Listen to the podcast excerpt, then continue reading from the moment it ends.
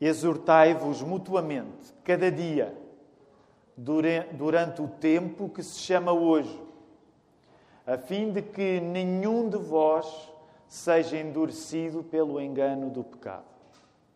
Exortai-vos mutuamente cada dia, durante o tempo que se chama hoje, a fim de que nenhum de vós seja endurecido pelo engano do pecado. Vamos olhar à nossa volta, saudar-nos, pelo menos com os nossos olhos. É bom nós estarmos juntos nesta manhã, podemos ficar sentados. Antes de nós já aconteceu um turno, se Deus quiser, às 12h30 teremos ainda outro turno e a esta mesma hora, na margem sul, a nossa igreja está reunida também. Não, esqueçam, não esqueçam de ficar sintonizados com, com a comunicação da igreja na internet, fora da internet. Nós temos também a reunião de, de quinta-feira às 20. Pastor Marco, eu não sei se tu mencionaste isso. Então fui eu. Fui eu que não notei. Então não se esqueçam, na quinta-feira nós vamos tentar um sistema híbrido, porque vamos voltar em carne e osso, mas queremos continuar também a disponibilizar esse tempo àqueles que não podem estar, portanto vamos cruzar. E ao anunciar isto, uma vez mais quero incentivar todos de nós que tenhamos perguntas acerca da mensagem, para podermos colocar, enviar para geral.igrejadalapa.pt porque nós acreditamos que, como somos sustentados pela palavra, quando voltamos à palavra, fazemos por digeri-la juntos e conversar juntos acerca dela. Por isso, ao longo desta mensagem que vou pregar, se tem perguntas, questões, então tome nota delas, faça chegar no e-mail para quinta-feira voltarmos até este texto. A mensagem que eu vos quero pregar nesta manhã chama-se Se Jesus te consola, também te confronta. Se Jesus te consola, também te confronta. Por instinto de sobrevivência, nós tendemos a fugir de tudo aquilo que mostra quem realmente somos com os nossos erros expostos. A nossa tendência é, é fugir desses momentos, onde os nossos pecados, as nossas imperfeições, os nossos vícios podem ficar escancarados. Mas o pior nessa tendência de fugirmos desses momentos é que pode ser do próprio amor de Jesus presente na igreja de que nós estamos a fugir. E nós não queremos cair nesse erro. Por isso, é isso que nós vamos pedir uma vez mais a Deus em oração nesta hora. É que agora que nos encontramos com Ele através da Sua palavra, ele que se revela a nós sempre através da Sua palavra, nós queremos ser guiados neste momento. Vamos orar. Querido Deus, não adianta nós julgarmos que é fácil quando os nossos erros ficam à mostra nós sentimos-nos indefesos, sentimos-nos espiritualmente nus, quando aquilo que fizemos de mal qualquer pessoa pode ver. E mesmo quando somos apenas nós que podemos ver o mal que fizemos, até isso é difícil. Senhor, por isso nós que confiamos na tua palavra, e que partimos do princípio que isto pode acontecer durante a pregação dela, pedimos, Senhor, tu és nosso Pai, faz isso de uma maneira que nos possa consolar também. Ajuda-me a pregar esta, esta mensagem com coragem e cuidado.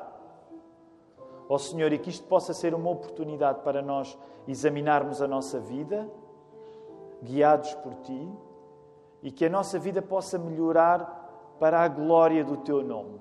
É isso que nós te queremos pedir, no nome do nosso Senhor Jesus Cristo. Amém. Vamos voltar aí ao texto. Não esqueçam, nós começámos. Há quantos domingos? Quem é que lembra? Eu fiz esta pergunta no turno anterior também. Quem é que lembra? Este é o domingo número. Desde que começámos a série de mensagens novas. Só para irmos aquecendo, voltarmos a colocar os nossos, os nossos neurónios, as nossas emoções a funcionar. Este é o domingo número. Número 4.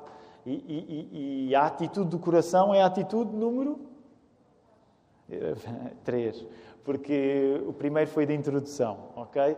Então, mas se vocês entrarem na igreja e prestarem atenção a, quando estão a entrar ao cartaz, que está do lado direito, vocês veem as sete atitudes que nós estamos a estudar uns, uns aos outros.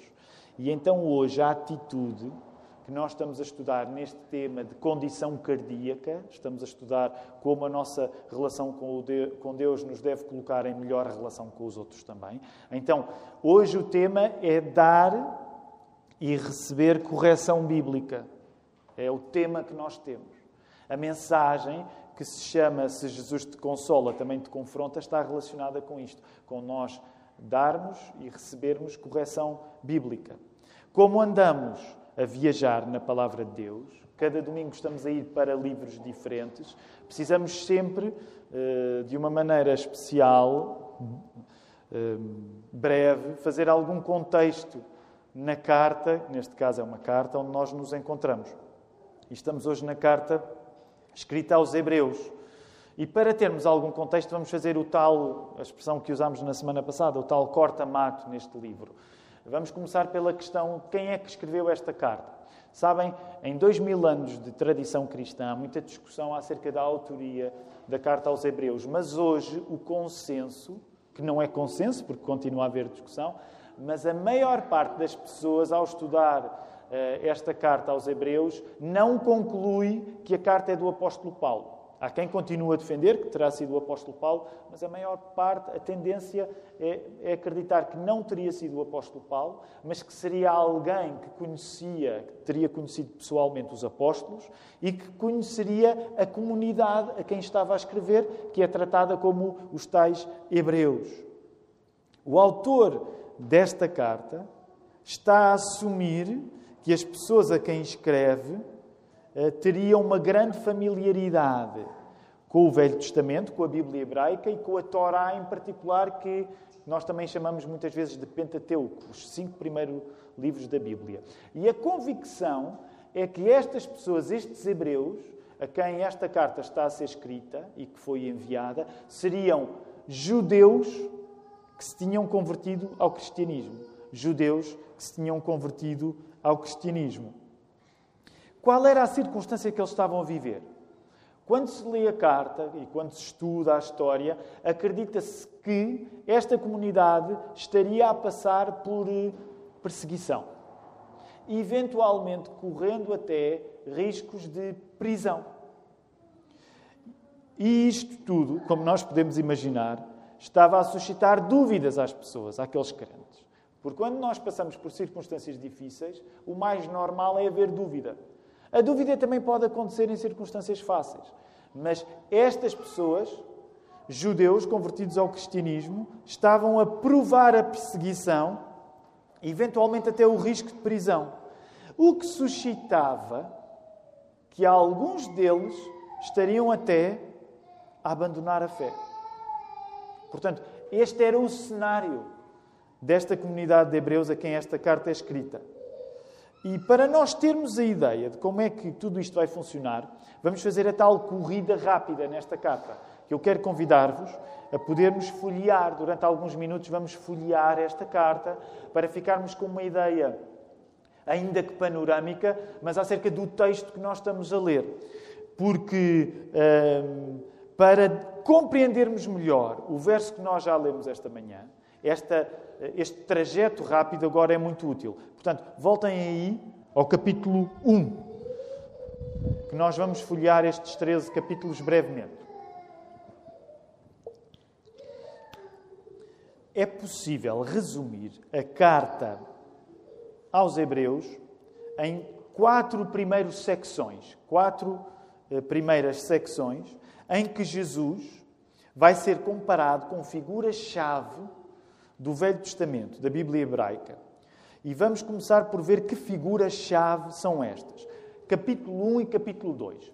Uma das maneiras, quando nós estamos a fazer uma leitura muito panorâmica e apenas inicial, é nós folhearmos a Bíblia e, fazer uma, uma leitura diagonal muito rápida, onde ler os subtítulos que nós encontramos no texto, e esses subtítulos muitas vezes variam conforme a tradução da Bíblia que nós temos, mas esses subtítulos dão-nos uma ideia do que é que está a acontecer no texto quando nós não temos oportunidade para estar a lê-lo do início ao fim.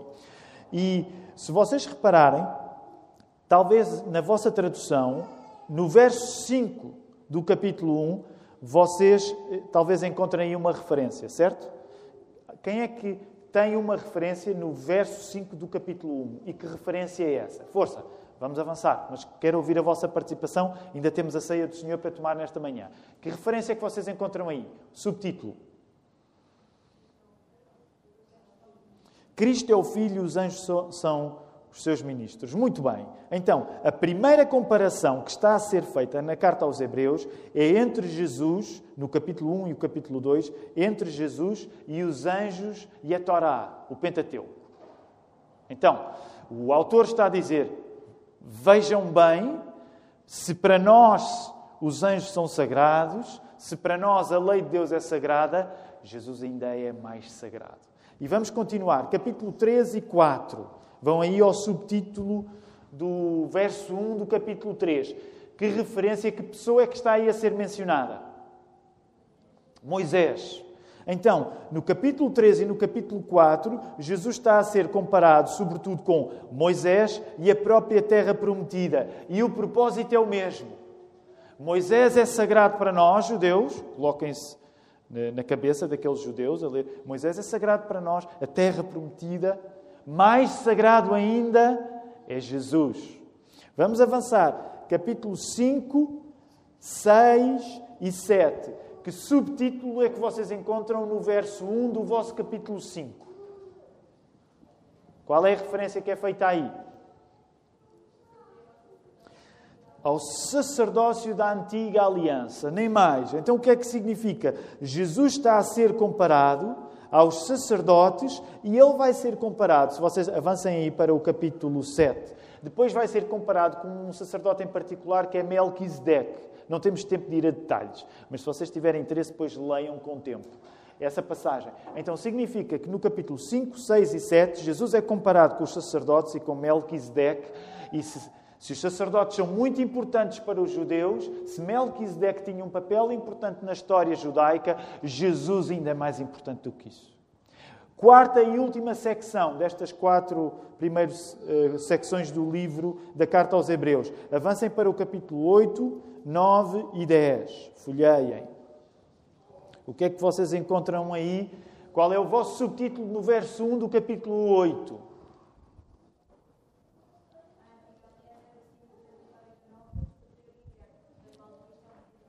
Muito bem. Fala-se na antiga aliança. E quando se fala na antiga aliança, não se esqueçam da importância que os sacrifícios têm. Então, o que é que significa? A antiga aliança é sagrada para nós, os sacrifícios fazem parte desta história divina. Jesus está ao mesmo nível e ainda acima. Então, todas estas comparações entre Jesus e os anjos e a Torá, entre Jesus, Moisés e a terra prometida, entre Jesus, os sacerdotes e Melquisedeque, entre Jesus, os sacrifícios à aliança, tudo isto servia para mostrar que aquilo que é mais sagrado para os judeus, Jesus é isso e ainda é mais. Se a história era bela até àquele tempo, há dois mil anos, a história recente de Jesus era o culminar de toda a beleza do pacto entre Deus e os judeus. E porquê é que era importante fazer esta reflexão teológica? Sabem, na Bíblia as reflexões teológicas nunca são apenas teóricas. Não existe propriamente essa separação entre teoria e prática. Claro que é verdade que muitas vezes a nossa prática falha tanto que nós fazemos de coisas que não deveriam ser teoria, uma teoria apenas. Mas o que acontece na Bíblia é quando tu tens uma boa aula de teologia, tu tens uma boa aula acerca de como deves viver. Isso deve materializar-se na tua vida. E o autor da carta aos Hebreus, o que ele estava basicamente a fazer era: se Jesus é superior às coisas que são mais sagradas para nós, significa que ele tem a eficácia necessária para, no meio das tuas dificuldades, no meio da perseguição que tu estás a viver, tu ficares firme. Curiosamente, foi o título da série de mensagens anterior que nós tivemos aqui nas cartas de Paulo aos Tessalonicenses. Portanto, era todo este propósito. E chegamos à última secção, a uma última secção da carta aos Hebreus que é provavelmente aquela, para, para quem está mais familiarizado com a Bíblia, é provavelmente a parte que até se lembra melhor da carta aos Hebreus.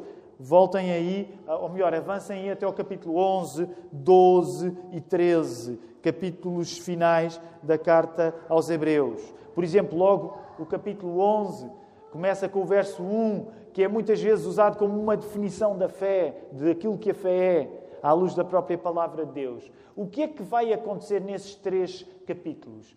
O que vai acontecer é que há um desfile de heróis judeus da Bíblia hebraica, do Velho Testamento, como exemplos concretos para aqueles judeus que passavam por aflições saberem que eles podiam ficar firmes em Jesus Cristo.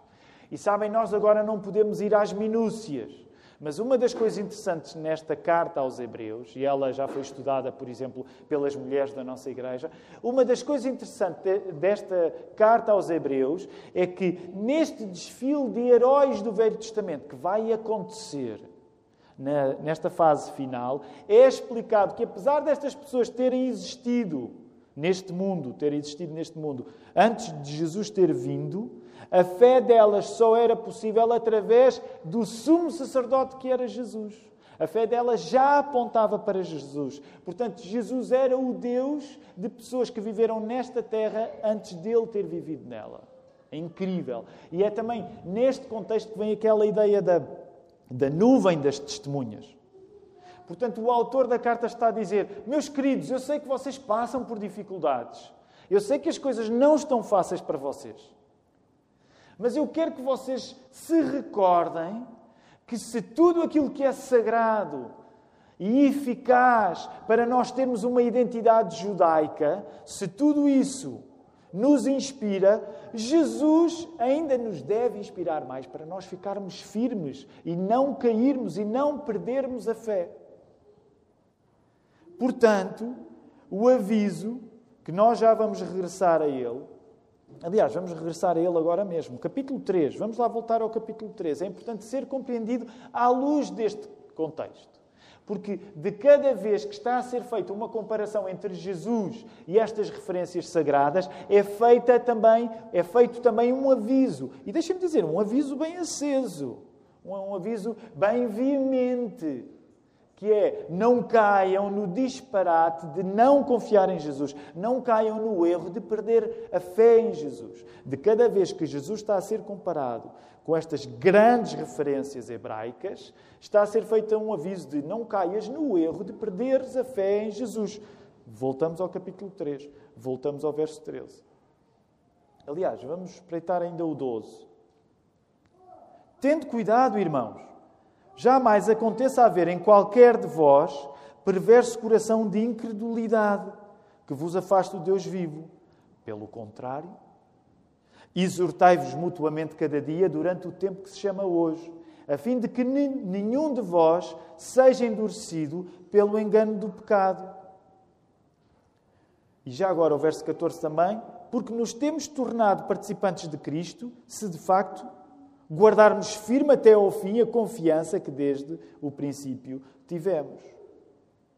Logo, o que está em causa aqui era o autor desta carta dizer, o autor desta carta dizer aos às pessoas a quem estava a escrever, olha, vocês lembram-se de uma das piores coisas que aconteceu na nossa história como judeus?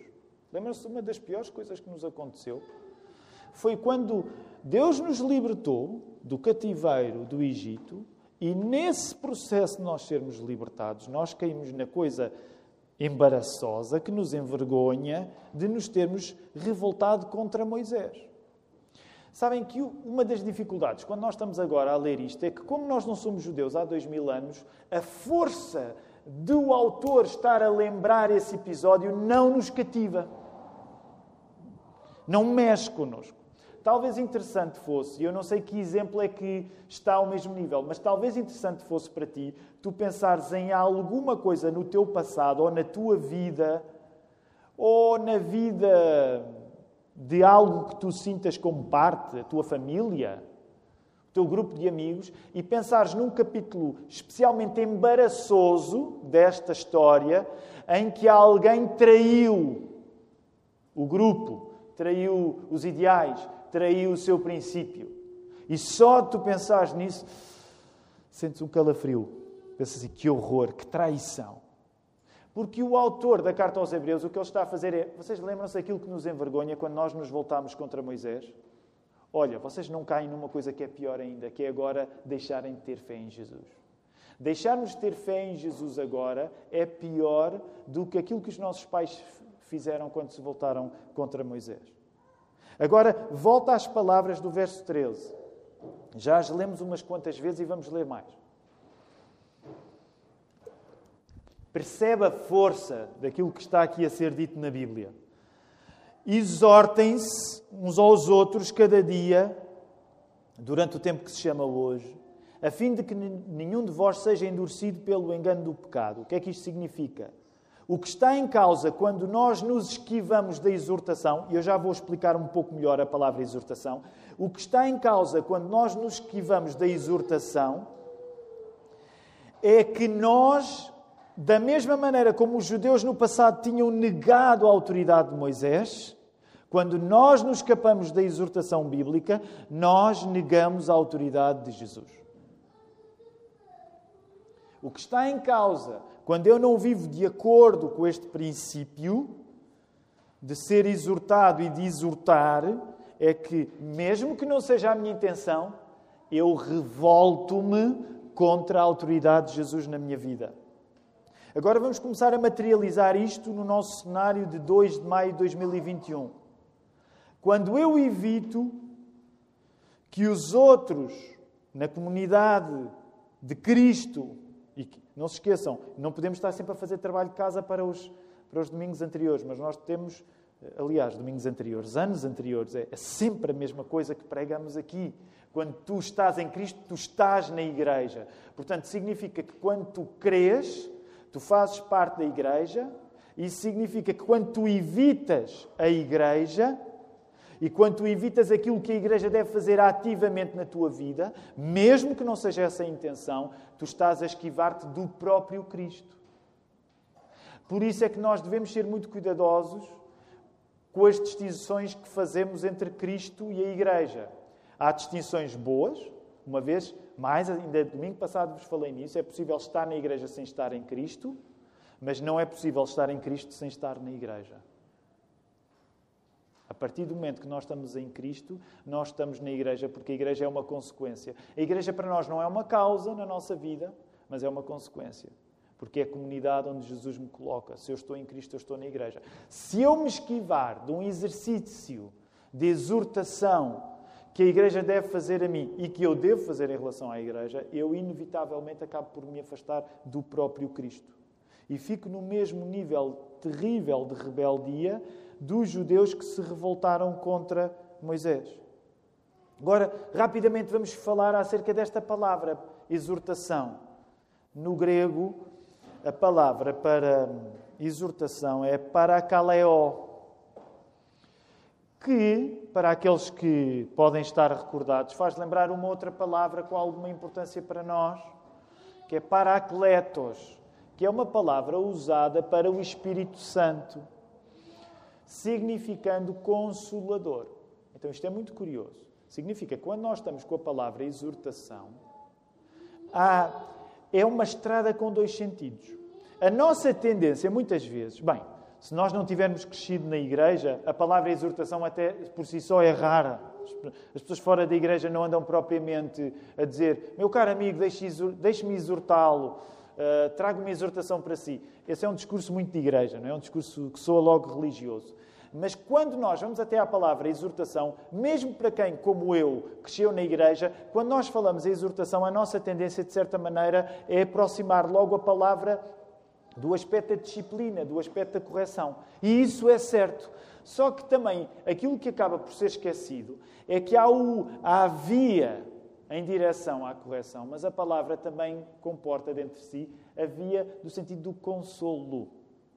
Portanto, quando nós falamos de exortação e quando falamos genericamente de correção bíblica, porque é isso também que está a guiar a nossa reflexão nesta manhã, nós estamos a falar nestes dois elementos em que o plano de alguém que está em Cristo e pertence à Igreja, ele é exortado ele exorta, isso significa que era um movimento de correção como um movimento de consolo.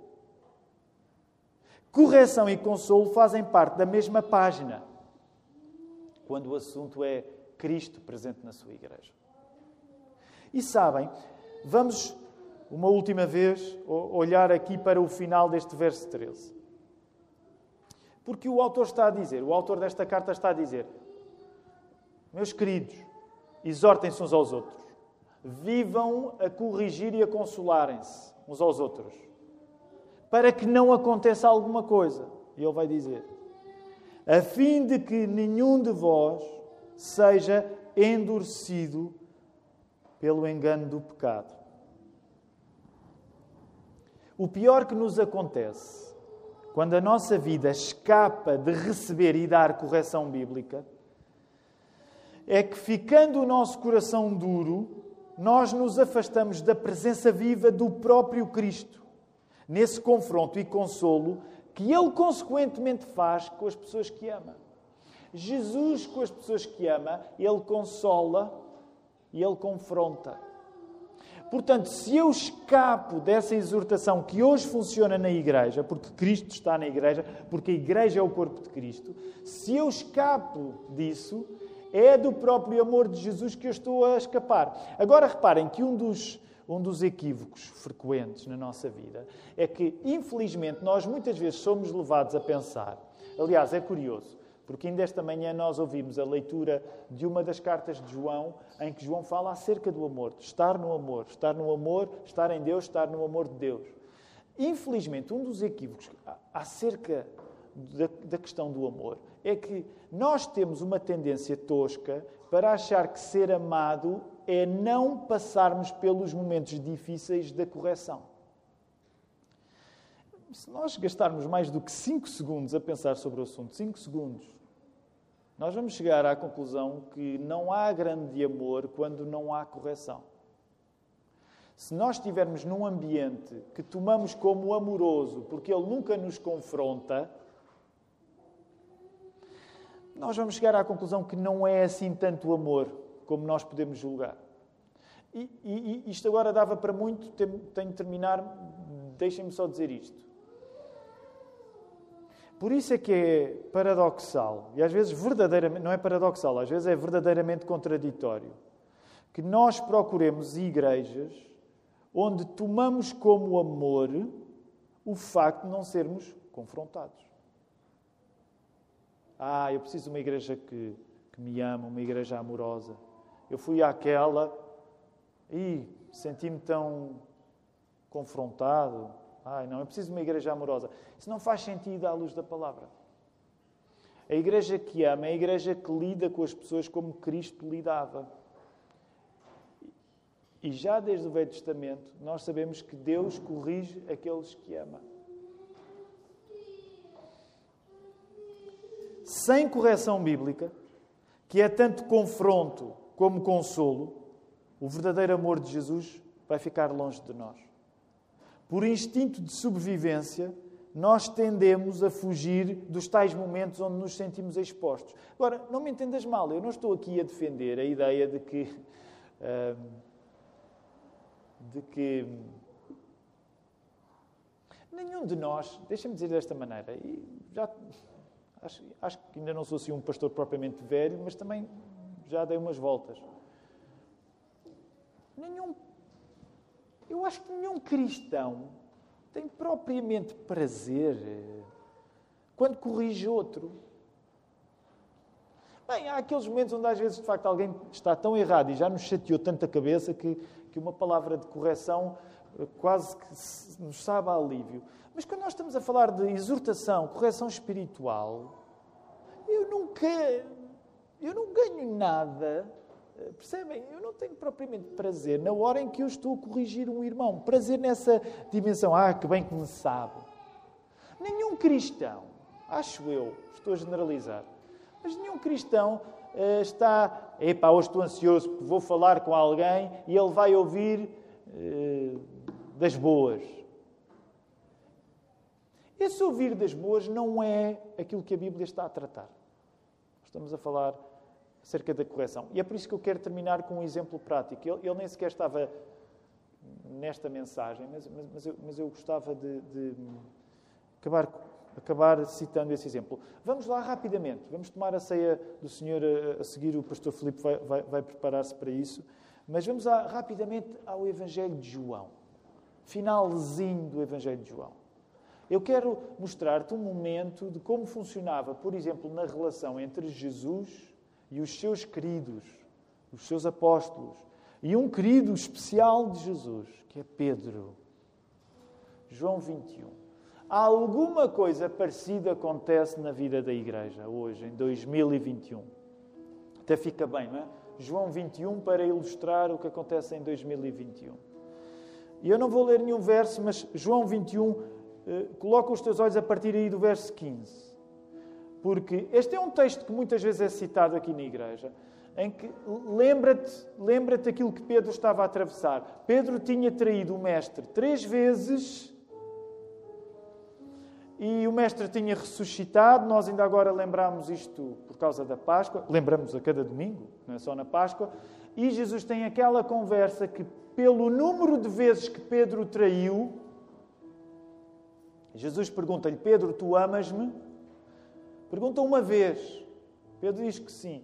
Jesus insiste uma segunda. Pedro volta a dizer que sim. E à medida que Pedro vai repetindo, ele fica triste. Pedro fica triste. E Jesus ainda vai ao ponto de uma terceira vez que pergunta. E o que eu te quero dizer é que na nossa vida, muitas vezes é, é tal e qual como a verdade que tu encontras neste texto bíblico o facto de seres confrontado com quem tu és entristece-te. Mas eu quero dizer, fica firme, porque aquilo que Jesus estava a fazer por Pedro era, ele estava a reconduzir Pedro à vida que Jesus lhe tinha dado e que o próprio Pedro tinha fraquejado, porque o próprio Pedro tinha fraquejado na capacidade de ser apóstolo, de ser discípulo de Jesus. E Jesus estava a dizer: Calma, Pedro, estou a parafrasear calma, isto continua ativo. Amas-me, apacenta as minhas ovelhas. Estes momentos de correção não acontecem muitas vezes sem nós sentirmos tristeza. Mas é uma tristeza que dura muito pouco, comparado com a alegria à qual o Senhor nos convida de volta, que Ele nos ajude.